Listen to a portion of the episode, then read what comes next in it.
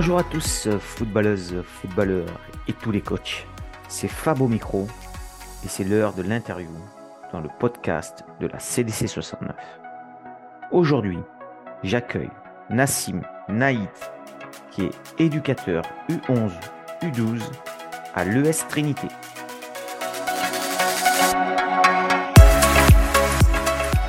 Bonjour Nassim, alors très heureux de t'accueillir dans le podcast de la CDC 69 pour une nouvelle interview.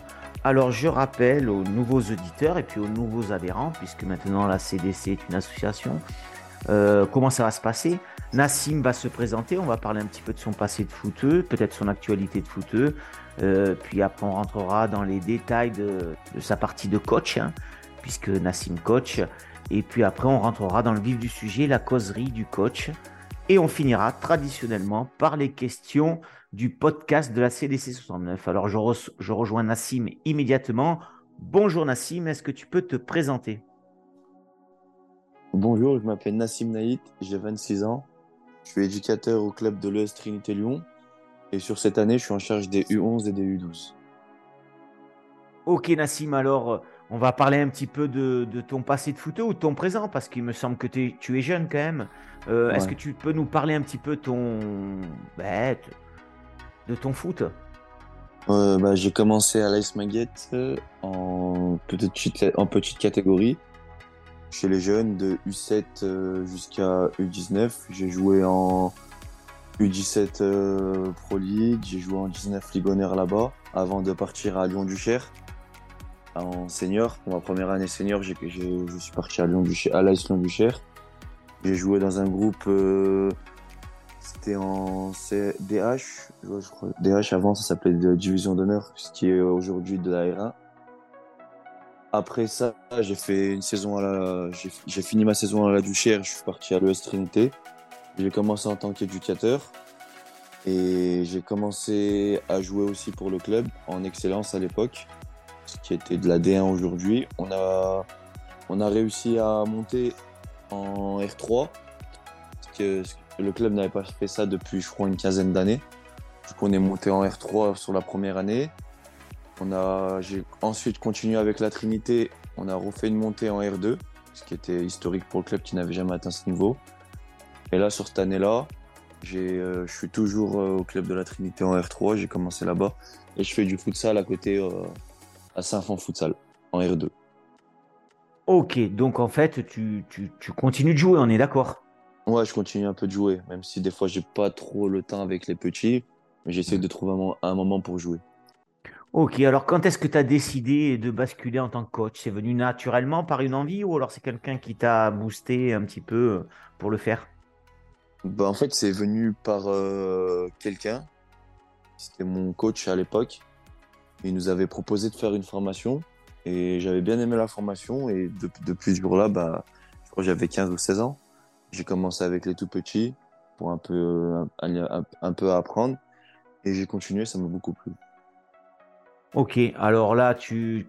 est-ce que tu peux nous décrire ton petit parcours de coach hein, euh, Si j'ai bien suivi, tu as commencé à l'US Trinité, puis tu y es toujours. Donc, euh, par quelle catégorie tu passé? euh, j'ai commencé à l'Ice Manguette d'abord. Ah, l'Ice Manguette, excuse. Voilà, c'est ça. En... J'ai commencé là-bas avec les U8. J'ai fait un an avec les U8. Ensuite, je suis monté en U11.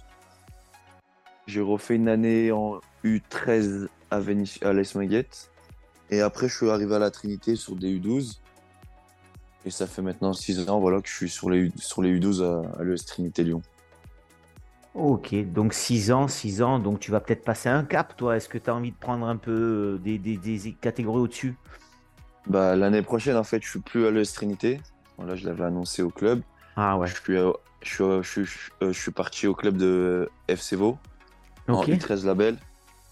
Du coup, voilà, ça sera ma dernière année à la Trinité. là. Je finis la saison et l'année prochaine, je serai au FCVO.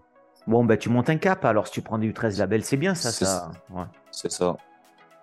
Ok, ok, ça marche. Alors, euh, avant de, rentrer dans la causerie du coach, Est-ce que tu peux nous dire un petit peu ton groupe cette année, euh, comment ça s'est passé le championnat? Puis tu as des U13, il me semble qu'il y a des championnats. Donc, euh, comment ça s'est passé cette année avec ton groupe Les joueurs que tu avais Est-ce que tu avais un bon groupe sympathique, agréable? Voilà, je te laisse un petit peu parler de ton groupe. sur mon groupe, bah, je pense qu'on a l'une des meilleures générations de la région en U12. Après, voire même du même niveau que l'Olympique Lyonnais. On joue en U13 poule A. On est des U12 et on joue en U13 poule A. On a gagné la plupart de nos, de nos matchs. Euh, le groupe, bah, c'est un très, un très bon groupe. C'est des travailleurs. Ils, sont, ils en demandent toujours plus. Même si des fois, en fait, même si on fait des petits jeux pour s'amuser des fois à l'entraînement, bah, ils ont toujours envie de gagner. C'est-à-dire que quand même, quand, quand c'est des petits jeux de, genre tennis, ballon, ça, c'est des compétiteurs. Et franchement, c'est très plaisant de travailler avec ce groupe-là.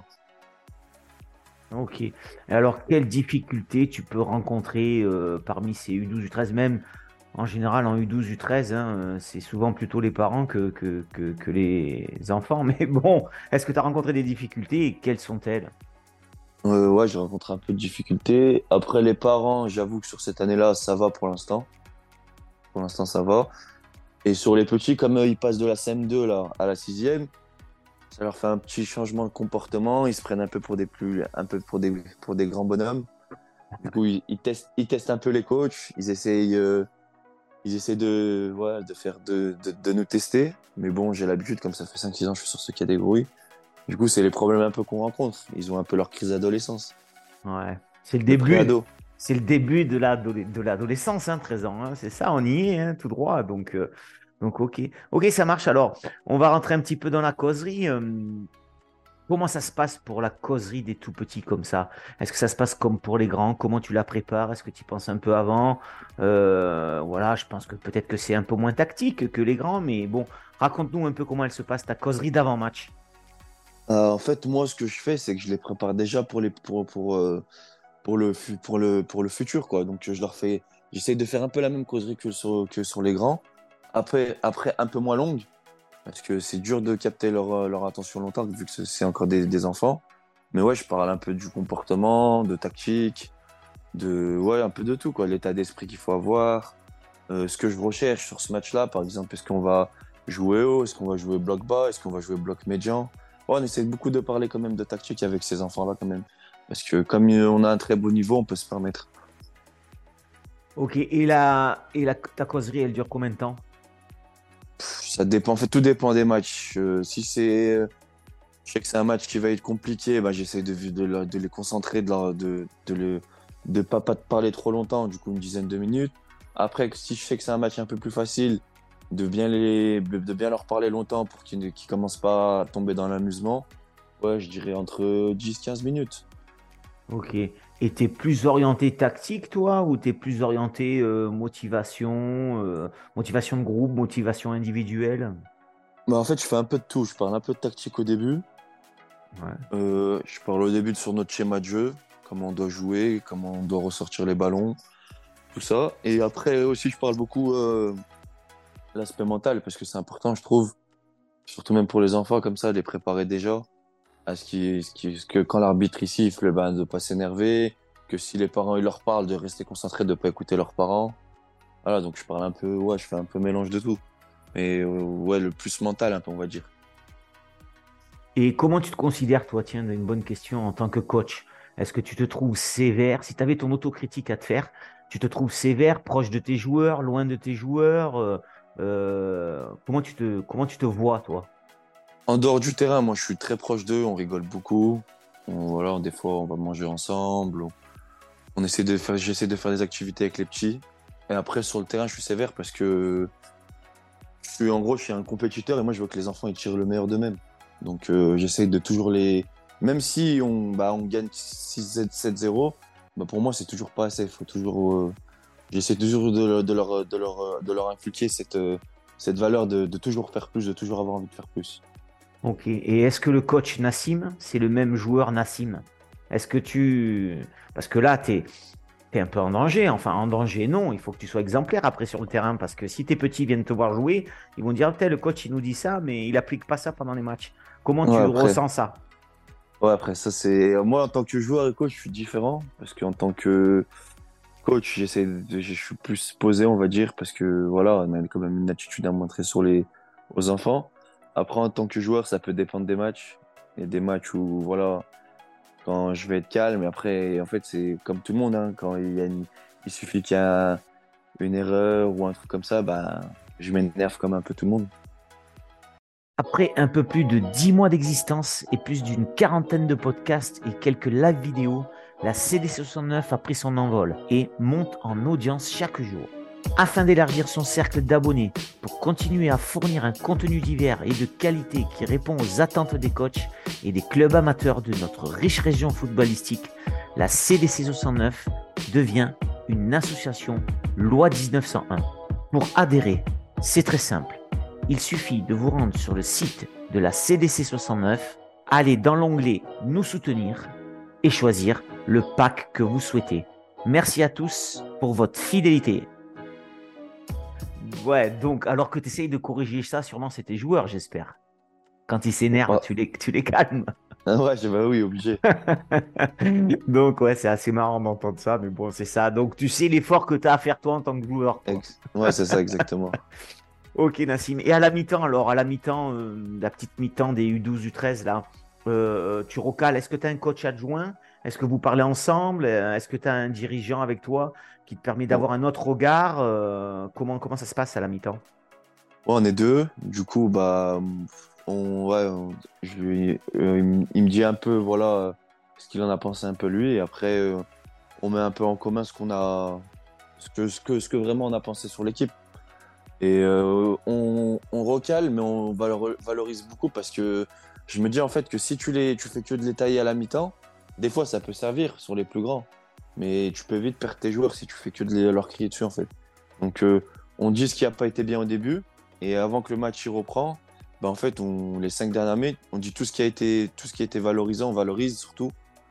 Quand je leur dis tout ce qui a été bien, tout ce qu'ils ont fait de bien, pour qu'en fait, ils repartent sur une pleine confiance sur la deuxième mi-temps. Ok. Et à la fin du match, à la fin du match, alors bon, si j'ai bien suivi, tu as pas mal de victoires.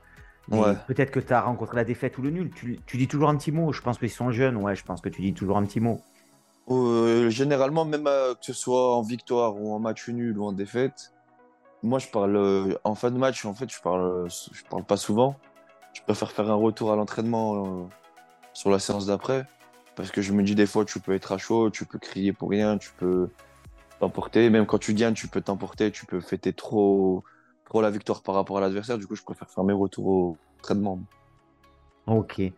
Alors, Nassim, est-ce que dans ton parcours de coach ou de joueur, tu as, rencontré un coach qui t'a marqué, euh, un peu un mentor, où tu, tu reprends un peu ses exercices, ou si tu as un souci, tu l'appelles. Est-ce que tu as un coach comme ça qui t'a marqué? Euh, ouais, j'en ai un. Et c'était mon coach euh, au Minguette. C'est lui qui m'a, bah, c'est lui qui m'avait proposé de passer les formations. Et dans sa manière de faire, ben, euh, en gros, j'ai appris de lui, quoi. J'ai commencé. En fait, c'était notre exemple parce que déjà, il était de quartier.